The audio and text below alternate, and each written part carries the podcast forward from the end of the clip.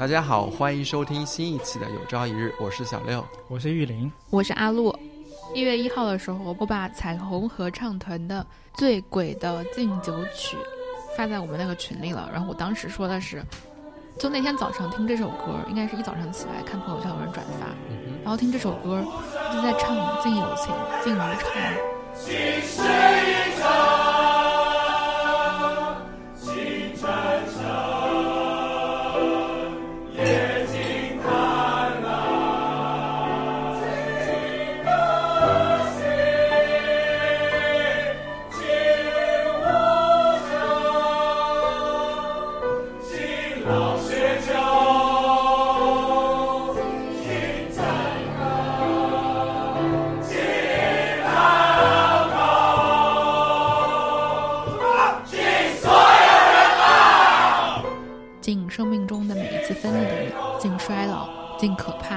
尽背叛，尽认知，尽规则，尽秩序，也尽混乱，和老无所依。然后那一刻就就就无法控制的泪流满面。就是我今年新年的第一哭，就是在一月一号早上，然后发到我们那个群里面，就是摁头强行安利，让你们必须听 的时候，后面应该玉林说听了觉得也很受触动。彩虹这首歌是二零二一年八月份的时候就录制了。然后在新的一年里面，你打开翻听的时候，会有更加的多的意义。嗯嗯嗯，就在这个时间点上，因为我刚好是朋友圈有人转发了，然后我点开觉得，哇，真的就是太适合那一刻听这首歌。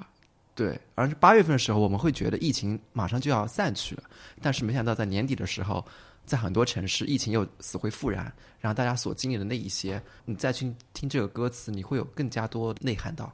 然后我的一个感觉就是音乐真好，嗯，对，就是会乐器和懂音乐真好。听这首歌，感觉又重燃了我练琴的热情。因为我在年底的时候已经跟我的钢琴老师 请假请了两个月了，直接请到了年后。对，我记得我们去年那个年初录节目的时候有说过要一起好好练琴。嗯，我我练到十月份才请假的，你们俩呢？我今年没碰过吉他。就录完节目以后，就 整个就忘掉，是吧？哎，对，今天早上我和另外一个朋友聊天，然后我们就聊到了明年和后年。我说是明年，他说不对，是后年。我说什么后年？你说的是二零二四年吗？他说不对，是二零二三年。然后我说现在已经二零二二年了，他说还没过年呢。就大家都没有反应过来，好像就是在这个时间节点上很难反应过来，这有点像小的时候那个，比如说你从。二年级升到三年级了，你在课本上面要写，比如说上个学期你还写的是二年一班某某某，然后到升学了之后你要写三年一班了，但你很容易写错，嗯，你还会写二年一班。这个就像现在写那个年终总结的时候落款日期，你可能还会不自主的落款到二零二一年，但实际上已经是二零二二年了。哎，前一阵子我不是就是线上给某些群体讲了课嘛，然后后来他他们说需要把这个 PPT。就是发到群上，然后我在最后过一道 PPT 的时候，发现我竟然写了二零一二年，没有写二零二一年。这说明你是抄袭的这个 PPT，抄袭的是去年的二零二零年的。然后要把最后的零改成一的时候，可能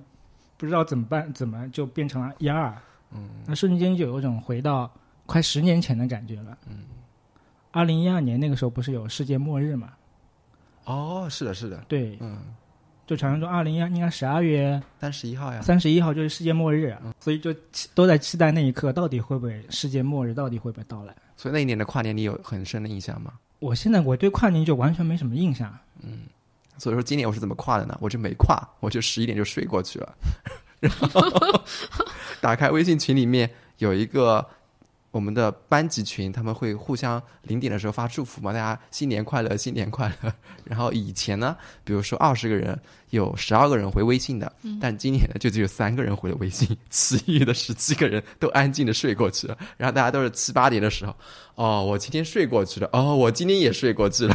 感觉大家年龄到了还是不一样了。那个大学的群嘛，对对对，啊，说明你们都老了。对，我觉得是这两年的那个。整体节日的氛围啊，跨年的这种感觉呀，变淡了。大家已经在一次又一次的集会传染的这样的过程当中，确实会怎么说呢？抹杀掉你想要出门啊，或者和别人聚在一起啊这种愿望。对，越来越适应就是自己待在家里面，嗯的这个感觉。而且有一种就是说我只要过了这一刻那一秒，我过了，我就完成他的这个仪式。具体我那一秒我在干嘛，其实无所谓，因为我是在床上看那个邓小平时代的那本书，哦，然后就反正就这么过去了，然后看到十二点半，然后就去睡觉了。那就是普通的一天啊。嗯，对，就普通一天。因为原来我感觉小时候就是过春节的时候，就年三十那一晚，就如果你要熬到十二点的话，是一个特别漫长的事情。那春节和跨年还是不一样的。嗯、对我就是说就是有个跨跨年，就是原来感觉要熬到十二点，就是一件非常困难的事情。嗯，就可能你在十点已经在床上打瞌睡了，但现在可能平时你你睡觉就要过十二点，哦，那我不是的。所以就感觉就是要有这么个跨的动作，感觉你每天都在跨，所以就没有感觉到那么新鲜跟刺激，有一种这种感觉。三十一号那一天晚上是在朋友家里，然后嗯，他们家里那一天，因为他们大女儿已经上小学了，然后他们那一天就是有好多他们女儿的朋友集聚在他们家里，就是我是等于是这个家长的朋友在家集 在他们家里和他们一起跨年，但是同时他的女儿也有一群朋友在他们家里跨年，这群小朋友。他们聚在一起叽喳在那边聊天，然后我就在尝试加入、尝试打入这个小朋友的圈子，然后就问他们说：“哎，今年是今天是今年的最后一天了，你们有什么感想吗？”嗯，因为他们围成一圈，谁都不说话，手上在弄的那种小手工。我说：“你们怎么在一起也不聊天呢？就是光各玩各的。嗯因为你来了呀，你走开我们就聊了呀。我的新年愿望就是这个阿姨赶快给我消失。别这样，我最后成功打入了他们的圈子。然后我觉得他们说的好像也很有道理哦。他们说，最后一天又怎么样了呢？今年今年的作业又不取消，明年还是要去交的。因为三十一号不是放假了吗？就有三天的作业。说的好真实。啊而且我今天不是相当于我们是在三号录的嘛啊，嗯，就因为明天开始又要辛苦一年，就有这种感觉。你还没休息够，但是又要重新出发的这种感觉了。我觉得我今天比一月一号要累，就是就感觉因为让你录节目了，呃不是，因为明天要上班了，就是那种已经准备好去上班那种状态了，就是感觉有点累累的。嗯，但我觉得更累的是你你你已经有一种预期，就是你明天干的那个工作，跟你一月三十一号干的那个工作还是一。样的内容。大家好，这里是有朝一日，欢迎收听新年旧气象。那我们回顾一下二零二一年有哪一个瞬间，你会觉得，哎，这个小技能我觉得特别有意思，我愿意分享给我们的听众朋友们。在这个新年第一期的节目里面说一说我们去年不管是在工作上、学习上、生活上，也可能是呃为人处事，也可能是烧饭的技能，也可能是运动发现了一个小的 trick，就是任何好用的方法，哪怕是一个摸鱼，能摸得比别人就是不动声色。我先说吧，我说一个，我就是心情压抑的时候去打扫马桶。心里我在暗暗的想，这不会是上次你说的马桶吗？果然你说了马桶。就是我觉得洗马桶那个瞬间啊，就是把那个脏马桶洗成白色的，真的是很开心。你家是怎么保持时时刻刻的有一个脏的马桶给你？也不是不是说时时刻刻啊，但是你要去洗的话，肯定有洗的那个空间的嘛，发挥的余地的是吧？哎，那我觉得你可能会故意把马桶弄脏，然后实际上不用弄脏，尤其是男生的马桶，因为我们撒尿的时候不是要对着那个马桶有尿迹的嘛，然后肯定会。造什么孽要来录这期节目？那你要洗，你要是真去洗的话，肯定是每时每刻都有洗的空间的嘛。那不是马桶就刷个三四秒钟就干净了吗？那你是你们家马桶质量可能比较好，我们家那个马桶买的时候可能就不好，可能你就是尿尿素含量比较高。就刷的时候还比较难刷。然后我本来以为洗马桶只要把里面的那个洗干净就 OK 了，但是呢，洗着洗着我就会发现那个 那个储水器那边也很脏，是吧？然后储水器里面那些东西有时候也会脏，然后你要把那些东西也清理干净的话，哦，那确实是一个大工程。对嗯，嗯，而且马桶盖和马桶里面有一个小凹槽那种地方，如果你用大的东西去洗的话，是很难清洗干净的。所以说我专门还买了一个比较小的那种，九块九淘宝上买的一个东西。看出来了，你今年是有很用心的在刷马桶。去年，去年，去年，对，主要是洗了以后我会觉得很开心，就我觉得这，你这个兴趣爱好，你妈应该也挺开心的。我会觉得很诧异。我那时候，我觉得为什么洗完以后我会很开心那种状态？我我觉得我跟你有一个类似的就是这种想法，嗯。就是你是刷马桶，我可能是我有我有三种方法就解压，一种是就是运动，另外一种是写作，还有一种就是熨衣服。嗯，其实我觉得熨熨衣服跟你刷马桶其实后面的原理是一样的，嗯。是什么原理呢？就是把一些杂乱无章的或者是东西转变成一种非常平整的、干净的，嗯，就把它归集在一一起，嗯，然后像呃类似就像把你杂乱无章的心绪整理成一个比较平稳的一种状态。嗯我上次好像是在另外一个一个英文的博客里面听到的，他就在讨论，他就聊了一下说，自然被子每天晚上都是要盖的，那为什么早上要叠被子？嗯，其实这个问题就困扰了我小的时候，我妈让我叠被子的时候，就一直在困扰着我，就是我既然是晚上是要盖的，那我为什么早上要叠被子？然后我就以这个一直以这个为理由，就是不叠被子。嗯，然后后面他那个节目里面就是说，啊、如果没记错的话，他应该是说，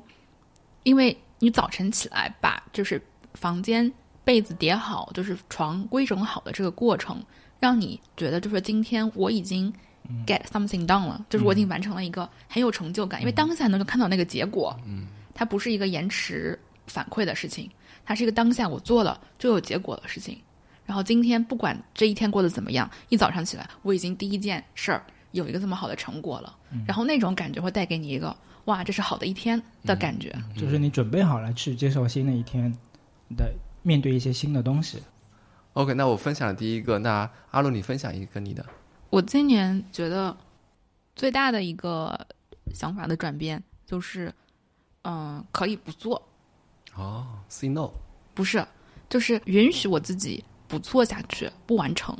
不做好，不做完，不坚持。就我从小就被我妈吐槽说我是一个做什么事情都没有毅力的人，就是我总是会对很多事情充满好奇和热情，然后想去尝试。当然，可能做了一下或尝试了一下，觉得哦，就知道是怎么回事了，就停在那里了，嗯，就没有说是想一直坚持下去。对我妈最喜欢举的例子就是我小时候学了很多乐器，我小时候学了啊、小提琴、长笛，然后 那个钢琴，阿露自己就是一个女子十二乐坊，哎呀，口技。但是都没有，就是都没有学成，所以我妈小的时候就给我扣上了这个名字。然后我后面就会，我妈小时候就给我扣上那个标签，就说我没没长性、没毅力。然后她就一直对这个事情很焦虑，就说啊，你如果什么事情都不坚持的话，你以后只会一事无成。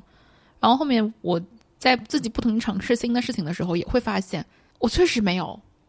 就是我觉得这个事情很新鲜、很好玩，然后我就探索了，然后觉得有意思，然后知道它是怎么回事儿，可能也学了一些基础的，就觉得好了，我就对新的事情有兴趣了。对，可能不仅仅只是你，我觉得我们很多人都有这种状态。但是它确实给我带来这种焦虑，就是我是不是真的坚持不下去一件事儿？嗯，有几次和那就是做心理咨询的朋友讨论过这个话题，就是说我是不是真的就是没有毅力？嗯，我是不是真的坚持不下去做这件事儿？然后他当时就就是跟我说了好几件事儿，就是说我坚持下来的事儿。他说：“你看这些事情，你坚持了几十年了，你都没有断过，你想坚持，你都坚持下来了。”嗯。然后我说：“那比如说还有，比如说 A、B、C，那我也去呃花了一定的时间，花了一定的金钱投入，但是做了一下之后就又退出了。那这些事情怎么回事呢？”然后他就跟我说：“呃，你去尝试做这件事情，去满足自己好奇心的时候，在这个过程里面，你是开心的吗？是享受的吗？你享受这个过程了吗？你在探索的过程中获得了，比如说更多的朋友、更多认识的人和新的技能和体验了吗？那如果这些都有了，那你为什么一定要坚持下去呢？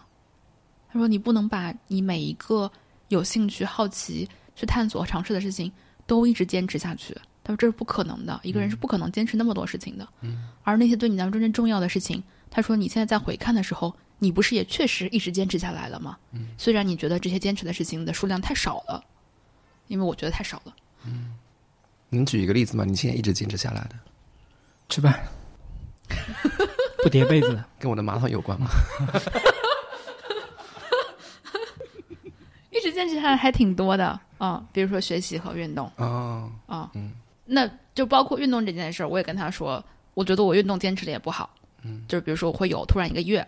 就终终止了，嗯，比如说我没有满足到我自己想的一周至少三练，嗯，啊，经常比如说这个礼拜没有事情，就这个礼拜只练了一次，嗯，在我看来这就是他中断了，嗯，啊，然后但是就在跟别人探讨这个事情的过程当中，就是我的我的朋友也给我提供了一个新的视角，就是说。你每周三练，你才算坚持。那你一个月一练，为什么就不算坚持呢？嗯。那如果你每年都只练了两次，为什么不算坚持呢？你每年都坚持了两次啊。嗯，那就彩蛋。不是。但是事实上，在我的实践过程当中，我会发现，嗯，当我带着这样的思路，就是哦，我这个礼拜虽然只练了一次，但是我坚持了，就是我是有去运动的。嗯。我会发现，这样的过程当中，这件事的阻力小了很多。就是我不会老在纠结于，哎呀，我这个礼拜又中断了，那下个礼拜都会觉得，哦，反正这个礼拜中断了，那就干脆这个礼拜也中断算了。嗯，你会觉得，哦，上个礼拜至少我还去了一次，那这个礼拜我至少也还去一次。嗯，啊，就会这个事情的整个的阻力小了很多。我觉得会让很多本来难以坚持的事情更加容易坚持和进行下去。嗯，啊，可能从某一个角度来看，它算是一种降低标准。和要求就是我没有再去追求那种我不可能达到的高度了。嗯，但是事实上，我觉得它促进了这个事情发生，促进了这个事情进行，促进了这个事情延续。对，嗯。后来是我在思考这个的过程当中，我在李松蔚的公众号上面看到有很多人，有很多，竟然有很多，我都很诧异会有这么多人，就是向他提问说，比如说那个论文八月份就要交了。然后现在已经七月中旬了，但是每天早上起来就总是在干一些其他的事情，就是没有办法让自己去写论文。但是同时呢，干其他事情时候心里面又焦虑，焦虑。但是呢，就是没法去写论文。就是好多人问这种问题，有些是写论文的，有些是工作的 project 要交了，有些是其他的一些什么事情。那就不要去写啊！你不想写的时候就不要写啊。对，然后我看李宗伟给他们的回答，其实和我自己花了好多时间想到答案是一样的，就是可以不做。嗯，就如果你今天不想做，就可以不做。嗯，可以去开开心心的干一件其他的事情。比方说，你心中有一件事情要完成，八月一号要完成，但是今天已经七月十五号，你还是不知道有什么思绪可以去做，那你就把这个任务先储藏在你的脑子里，一边玩一边想，这样就可能慢慢慢慢的会有思绪。我相信你到七月三十号的时候，你肯定是有一个大的提纲可以列出来了。你在三十号之前，你可以。想干嘛干嘛，就是你脑子中如果有这个任务的话，虽然你没有嗯花费很大的精力去思考这个问题，但是在潜意识中，其实你会有很多灵感，哎，突然之间可能就爆出来冒出来了。嗯嗯，这是不是你录播客的状态。所以我现在觉得，我会觉得，如果以前别人跟我说可以不做，这好像是一个给自己寻求退路的方案。嗯，但是事实上，我现在。在我这这一段时间的实践里面，我会觉得可以不做，有点像一个小小的咒语一样的，就是一件事情，当你觉得可以不做的时候，它就会变得轻松起来，那种摩擦力和阻力和困难的感觉就会消失，因为你觉得反正可以不做，嗯啊，反而是打开了一条思路。对，我觉得它对一些很难坚持的事情是蛮有帮助的。嗯，我刚刚为什么说我们录播客那个状态我就很像呢？我们每次录播客的时候，如果有一个 deadline，那我觉得我们那一期播客不管是怎样的，我们都能录制成功的。但是如果没有一个 deadline，然后可能一个月过去了，大家就是我们三个都拖延呗。一个月过去了，大家还说那我们什么时候录呢？啊，什么时候？你啊，你们说，就是整个一个就是无目的的一个状态。嗯，说明我们这里没有，就是没有一个人鞭策着大家前进，我们缺少一个这样的人。嗯，我们有呀。你打算说谁？不是不是，我记我记得去年的时候，就是小六在上半年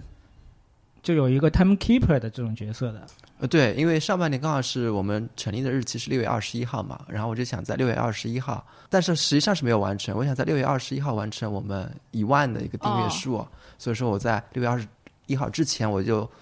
基本上每周更，但是还是没有完成，然后就不催了，后面就半年都在拖更，对对对，然后就觉得嗯可以不做。啊，可以。哎，我知道可能为什么了，可能是下半年的节日比较少，还是那种自己给自己的压力感吧。比如说你在六月二十一号一定要完成一万，但是那时候就觉得一定要努力怎么样，但实际上可以不做，可以不做以后，就真的没做。你是现场打我脸。从那那种忙碌的状态，然后到现在的双周更，我觉得这种状态就比较适合适合一点。就像阿鲁说，每周去一次运动那种状态。大家也比较轻松，然后大家也比较快乐。真的吗？你现在立下这种双周更的 flag 真的好吗？现在才一月三号。其实我我今年就是因为昨天晚昨天其实我一直在想今天说什么，然后昨天你在想，然后一直就想，准备的真早呢。其实就一直在思考，但是昨天呢就想把今天的这种思思路再理一理，所以理到最后就是我失眠，你失眠跟那个节目没什么关系啊。我觉得还是有关系的。就是其实我昨天就是确实晚上想了想，就是去年一年，其实我觉得我有很多负面的情绪，而且这些负面的情绪是以一种像火山喷发的形式暴露出来几次。哦，嗯，所以我是觉得去年，嗯，我有一点就是成长，就是说我愿意接纳自己的一些负面情绪。其实去年我做过很多比较激进的事情，可能你们都想不到。就是因为最近几年，其实就是感觉不是特别开心，嗯，因为我是觉得各方面感觉，嗯，都没有做的特别好，这个做的，嗯，不是特别好，就对方也会给我很多压力，就感觉很多东西都是我的原因。你不要瞪瞪得这么大看着我，我在想，你骂的是我吗？我这就是在骂了吗？你在反思反思，嗯，我在想，别你说了半天说的是我，我都没听出来，还在后面接呢。就是说有有些东西如果没有按照我的计划去有一些成果出来，然后很多就是比较亲近的人，他们会把就是就感觉，比方说我爸会把他身体不好，这就是说就是因为你们，就会有很多压力给我，嗯，然后我自己就会有一种怀疑，就是说到底是不是我做的不够好，所以我去年时候有一次放假回家，然后又跟家里人就是也是吵吵起来了。然后那个时候我真的是就像一个火山一样，就可能被压抑了太久，我就把那个杯子摔了。有这么几次以后，就感觉感觉不自己应该就是不能这样，因为我感觉就是这种过激的行为，就本身是不正常的行为。你是怎么走出来的？嗯，你其实也不是说怎么走出来，就是慢慢就是说要理解，就是这种负面的、消极的情绪，其实也是你自己的一部分。嗯嗯，就是你正面的情绪是你，负面的情绪也是你，就是你要去接纳这种你有的这种负面的情绪，不要跟他有这种敌对的状态。嗯然后我我有几种方式啊，一种就是说把就是降低期望，嗯，就是阿鲁刚才说的那个，嗯降低期望就是像前面几次我们不是今年不是一块出去玩了几次吗？什么意思？你是说对我们期望都很低，和我们出去玩？不是不是不是不是，就是因降为低期望了，所以和我们出去玩了。本来是要和其他人出去玩的，后来降低了期望，和我们出去玩。是不是不是不是说那个降低期望，不是说质量的降低期望，就是像前面因为最呃上半年的时候，我想出去的时候，不是又疫情来了嘛，然后后来不是我们去上海那一次，呃，你会有一些想好的状态，就是说不可能不一定就是你能顺顺利利的出去，嗯但是最后确实，就我们去的那一次，不是后来疫情又来了嘛，嗯，就有还是有一点担心，就是说你会不会来，或者是到那边会不会被杭州过去的人会隔离啊？嗯但是如果你事先有一种呃嗯、呃基础的这种情绪在里面，就是说你可能会有一些不好的一些因素会影响到的话，那你真的发生了的时候，你就会想啊、就是这样嘛。嗯嗯还有一种就是可能我要承认，可能你的一种负面情绪，包括你的痛苦本身也是一种力量。王小波说过一句话，就是说，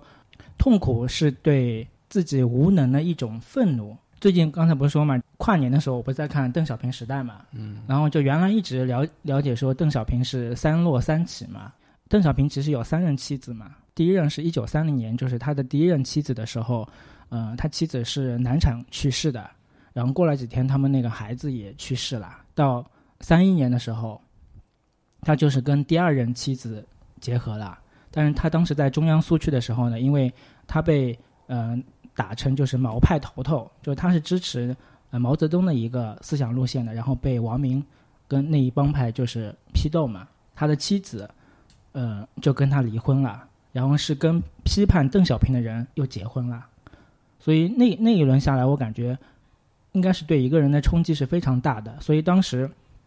其他人评论邓小平就说，原来他是一个非常活泼开朗的人，到后面可能有点沉闷或者寡言了。但是反过头来又一想呢，就是其实正是因为这一次的落，才能后面的三次起是非常有关系的。如果没有前面的这个第二任妻子跟他离婚的话，他就碰不到卓林。嗯，然后如果没有被打成毛派头头的话，他后面就得不到毛泽东的信任。所以其实很多都是跟这次第一个落相关的，就是可能在人的痛苦的时候，你要区分来看，就是他可能也会成为你一种后面人生的一种力量，在你日后的生活中给你奠定一些其他的技能，或者是隐藏了一些力量。当他需要爆发的时候，他会成为一种支持你的一种情绪在里面。我确实能感觉到，你这两年就是整个属于一个比较低谷的阶段，但是有一个非常常用的，就是其实它是教小朋友的技巧，因为小朋友他们太小了，他们没有办法理解自己的愤怒和痛苦和在那一刻的伤心，那种感觉来的时候，他们往往就会被那种难过的感觉一下子掀翻，所以看到小朋友就是那种崩溃的大哭，因为他们根本没有办法控制那种感觉。帮助小朋友的技巧就是说。不是说我是难过的，我是倒霉的，我是不幸运的，而是把它讲述成，我现在感觉到有一点难过。然后他向小朋友讲述的这个过程，就是说，难过是一朵云，它现在正在你的天空上飘过，但是这朵云是会走的。难过和你是不划等号的，不是说我是一个难过的人，我是一个沮丧的人，我是一个倒霉的人，我是一个在低谷的人，我是一个悲观的人，而是说我的天空很广阔，现在有一朵云，它是难过，现在在这里，但是它会走的，然后我的天空还会有其他的云过来。嗯，所以现在最近我也看了一部动画片，叫《国王排名》。嗯嗯，不知道你们有没有看？我看了开头，但他后面说烂尾了，我就没有继续看下去。他还没放好呢。就是里面其实也是说到波吉嘛，就他的一个嗯，就是国王的大儿子波吉，然后他天生生出来呢，因为他的爸爸是一个巨人国王，嗯，是非常有力量的，是国王排名里面排名第七的，但是他生出来呢是又小又没有能力，而且他是就是不会说话的，所以包括他的那个臣民和和那些家臣啊，是就是看不上他的，就是说这么一个。软弱无能的王子以后怎么可以领导我们国家做一个国王呢？但是从那个波吉自己来说，其实他呃，他为什么会这么小，这么呃没有力量？其实是背后有阴谋的，嗯，就不是他自己造成的，是背后有一个很大的阴谋在里面的。另外，其实他从小他不是说没有努力，他也是很努力的，嗯，而且他是对人很温柔的，就是他会把自己善良的那一面就默默的展示给别人看。所以最后，当他那个，呃，因为他的王位被他弟弟二王子，嗯，剥夺了以后，他就出走了嘛，想去外面看看。然后我觉得有一个老师的话就让人特别感动，就是他老师最后对波吉说：“因为你有了这些缺陷，你才经历了常人无法经历的事情。那这虽然会很痛苦，但它一定会成为你开辟前路的力量。所以，请你爱上自己的全部。”所以我从这个感觉跟我自己在想的一些想法也是非常吻合的，就是其实你的一个人自信的来源就是接纳你自己。当你完全接纳了自己的时候，其实你会变得更有自信。嗯，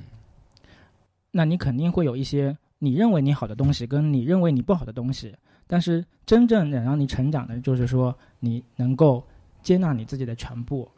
那我从。我这几年就是我负面情绪可能也会有一定的积累，但是现在我也慢慢的觉得，可能这些情绪不一定能完全的消退。那我尽量可能把它当做是一片云，就乌云可能会过去。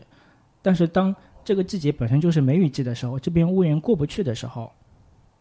那我就就让它下雨吧，就让它潮湿吧，就是能够接受这种外部的环境。那可能这个季节也有它一定的好处。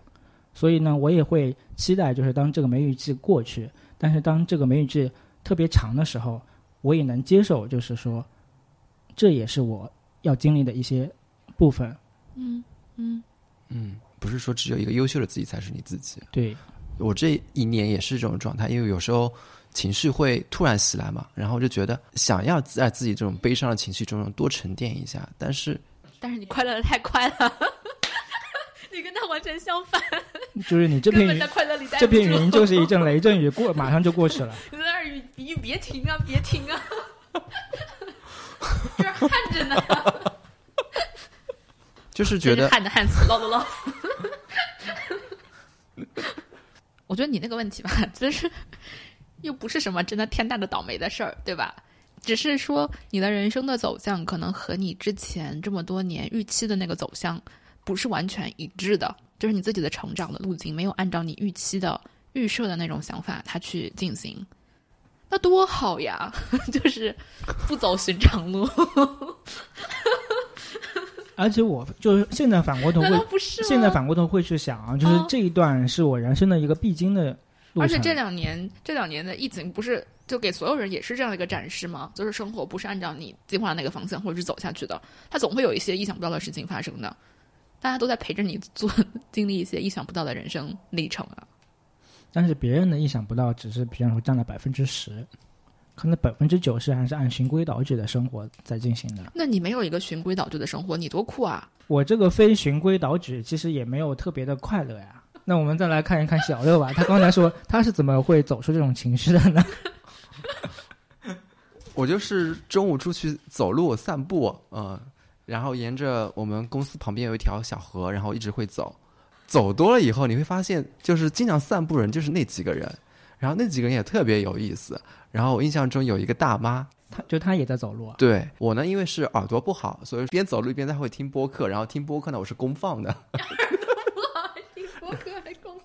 对 别人听播客的时候可能戴了个耳机，在那边安安静静的听，我是公放的听的。然后，然后那个大妈妈也跟我一样，她是公放的听那个故事会的。然后呢，就是有一段路程，就是大妈公放着他的故事会走过来，我公放着我的播客节目走过去，然后两个人就是交汇在那一刻的时候，我就觉得我跟那个大妈是一样的，你知道吗？确实是一样的。大爷，大爷，现在大爷都是拿这个大的，就是像收音机一样的，然后就是提着，对，然后一路去，可能去晨练啊，去散步、钓鱼啊，都是是现在，我小时候大爷就是这样的。现在也还是这样。然后我就觉得那一刻，我就说，我可能就是因为老了，他们都耳朵不好，然后就开始公放。我就觉得我跟大妈是一体的。然后现在不是疫情严重了嘛，嗯然后我们走路的时候也不戴口罩，然后大妈就会在我碰到我的时候，赶快把那个口罩戴起来。然后有时候走着走着，我就不想往前走，我就在那边站着，因为刚好有个太阳嘛，我就在那边晒太阳。然后大妈呢是走一圈以后又回来了，然后看到我那边站着以后呢，她就离我还有两米的距离，然后他又折回去，然后往另外一个方向他真的非常不想碰到你，你感觉到了吗？你不要再固定和他偶遇了。然后我就觉得跟这种就是没有生活中没有交集人，偶尔会碰到，也是一种比较有意思的观察。我觉得对我启发很大的，最近临近年终的时候，读到了一个，他说这文章的标题叫做 "The days are long, but the decades are short"，就是一天的时间可能很长，但是十年的时间很短。但它里面让我觉得比较比较觉得震撼的一个事情，就是他提到了说，如果你把日历标起来，比如说你是每个周末回家和家人共处，比如说一天的，如果你把一一生当中有多少个礼拜标出来，嗯，然后把那一天都标出来的话，嗯其实你是能数清楚，你和家人还有多少天时间在你的这一生。嗯嗯然后这个数字可能会小到令你诧异，嗯就是你这漫长一生当中就有这么几天了。是的，嗯，然后它里面也说到了，就是说我们最重要的东西作为人到底是什么呢？是金钱呢，还是名利呢？如果我们的金钱已经可以解决温饱了，我们是不是还要花这些标量的小格子里面的一些时间去，比如说加班和赚更多的钱呢？还是应该把一些更多的时间，比如说把这个红色的格子的数量增加，把它变成红色的小格子？对，它就是说你和比如说你最最亲近的是谁？比如说你的妈妈，最享受相处的是谁？比如说你的伴侣，最享受和他一起，嗯、花时间的人是谁？可能是你的兄弟，也可能是你的孩子。就是你在格子上标一下，把它标成红色，你数数那个格子其实没多少，包括可能和你的配偶，但是你们下班的时候见面的时间也是很有限的。嗯，反正都可以标一下，然后算一算你还有多长时间和他们在一起，在你这漫漫一生当中，在你觉得这很长很长很长很长的人生当中，如果你觉得你的人生当中最重要的事情就是赚钱，就是比如说啊、有更高的成就，那当然你是值得去追求的。但如果在这一刻你会觉得这些人也很重要的话，那你可以适当的调整一下自己的日程，就是把他们放在你的日程里，嗯。把它当做像工作一样的一件事儿去做。嗯，然后他其中就提到了一点，就是我觉得还挺那个的，就他说，如果你到了一定年龄，可能想明白自己这辈子可能不是一个只想追求功名利禄的人，那这个时候你可能会在人生的规划上面做一些调整，比如说，如果有可能的话，选择离家近一点儿的工作，嗯，或者是选择到比如说家人所在的城市工作，不要选择那种两地分居的工作。对于我来说，其实我就觉得看到这个时候还挺难受的，因为我就是呃，对于我爸妈来说，我和他们就是异地的，嗯而且已经异地很多年了。我我其实是回避这个话题的，因为我即使就看到这篇文章，我也不会去算，也不会去标记，因为我根本不敢算，也不敢标记。嗯嗯我就无法面对那个数字，我知道它很少，但它少到我已经无法面对了，我也不想去计算。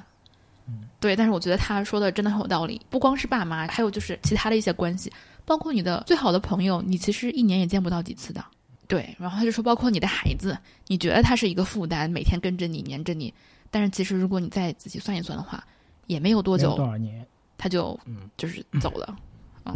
所以那篇文章就是读完之后对我的冲击还挺大的，包括它里面就是也有一些小的建议，就是说，比如说可以调整一下工作啊，或者是，但这些这些变动都是比较大的变动，肯定是要你做过认真的思考、审视之后才能想的要调整的一些方向，而且这个可能也不会说，比如说现在我在北外派的一个工作里面，在外地，不可能说我一步到位，说我现在明天就辞职了。他可能也是需要一个漫长的计划和调整的这么一个事儿。嗯嗯嗯，就确实是这样。就是元旦之前，其实很多也有这种帖子，就给你一张表，然后上面画了就是你一生其实就是一张表的天数。但是如果你跟你父母是异地异地的话，其实你可能每年就回家几次，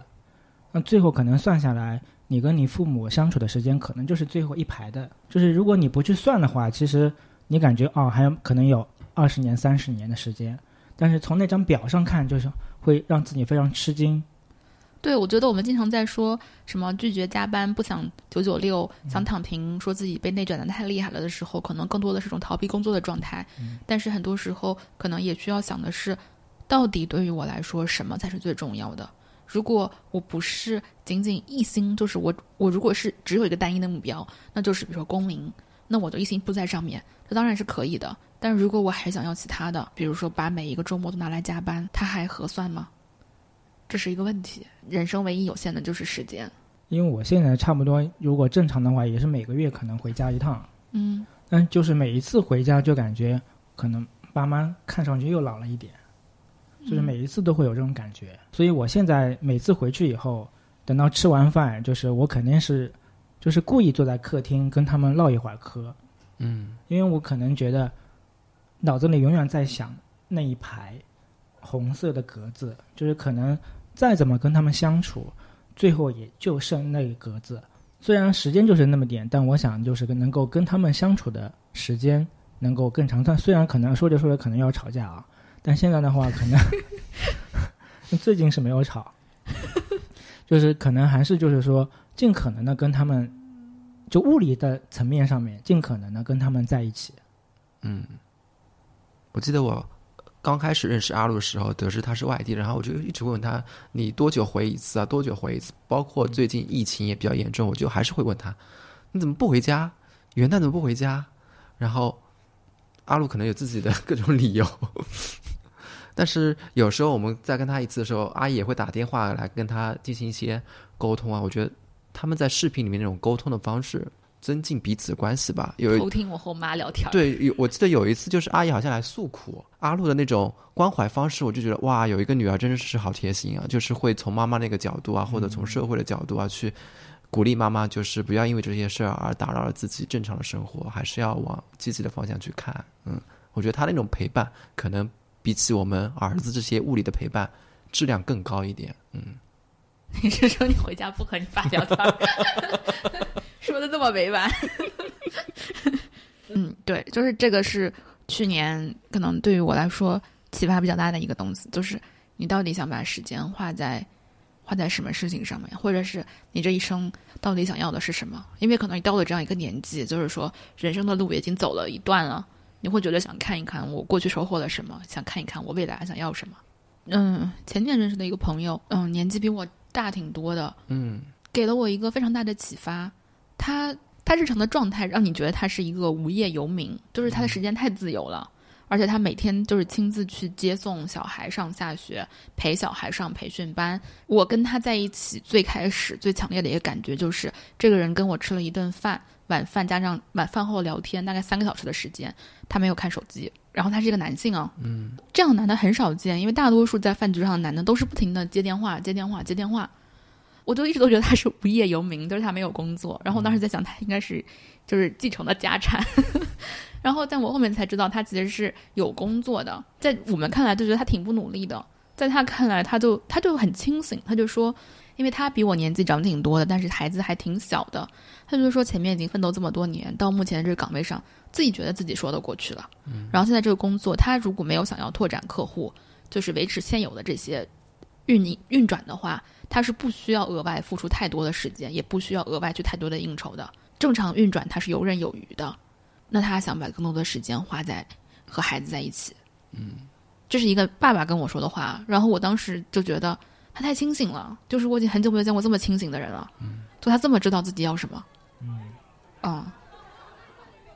就是我前几天看一个毕淑敏的采访，嗯，然后主持人问他就是人生的意义或者人活着的意义是什么，然后他回答了一句，我觉得，嗯，对我自己也有一定的启发，就是他说，你要把你人生的追求就是把你自己的幸福最大化，但同时呢，能够为别人的幸福多做点什么。嗯，怎么说呢？今天聊的应该算是我们过去一年的人生智慧的分享。也可能是人生愚蠢，只是我们还没意识到。还没有到智慧吧？我希望的是，我以后的每一年都能觉得前一年的自己更蠢，因为这样的话说明我至少有长进了。嗯，啊，如果每以前以后的每一年听到这一期节目，都会觉得当时说的我说的好好啊，那就真的，对吧？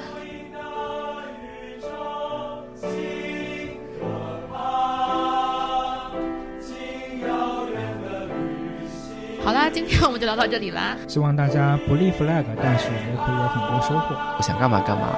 接受自己任何一个状态。嗯就是活的活的舒展。嗯，好，那我们下期再见，拜拜。拜拜，拜拜。